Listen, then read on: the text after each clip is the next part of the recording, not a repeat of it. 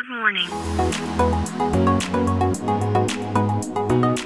Bom dia, Califórnia. Bom dia, Brasil. Aqui quem fala é Felipe Janetti, diretamente de Palo Alto, Califórnia, no coração do Vale do Silício.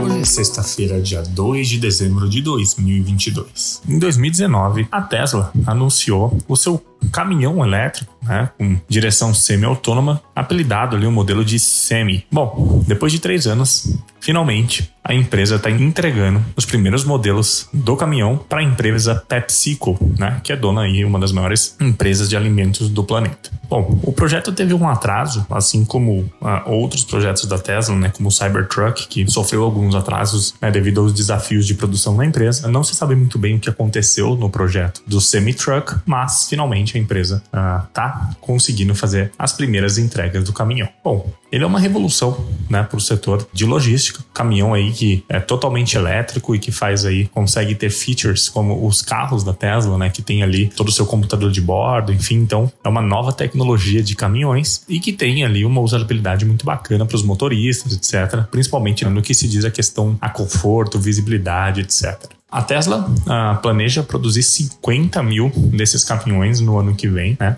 E mais do que dobrar essa produção no próximo ano, né, no ano de 2024. O caminhão consegue fazer aí de 0 a 60 milhas, que é aproximadamente 100 km por hora, em apenas 20 segundos, o que é uma tremenda potência para um caminhão, né, do tamanho e da carga que ele consegue carregar. E a bateria do caminhão consegue ser carregada né, de 0 a 70% em apenas 30 minutos. Então, no momento do descanso ali do motorista, ele consegue facilmente fazer uma carga ali do caminhão e seguir viagem. A Tesla tem uma rede de abastecimento muito boa, né? Principalmente aqui na Califórnia. Então a gente deve ver, né? Acho que o primeiro estado que deve ver né, esses caminhões ganhando as rodovias deve ser a Califórnia, mas empresas, né, ao redor dos Estados Unidos inteiro já começaram a fazer o pedido desse modelo. Esse é o primeiro modelo, novo modelo de algum veículo que a empresa uh, entrega desde o Model Y, que foi a última, né, o último carro que a empresa lançou. Bom, vale lembrar que a, a Tesla, ela não atualiza tanto seus modelos de carros todos os anos como outras montadoras fazem, porque o segredo da empresa está no software e não no hardware. Bom, vamos ver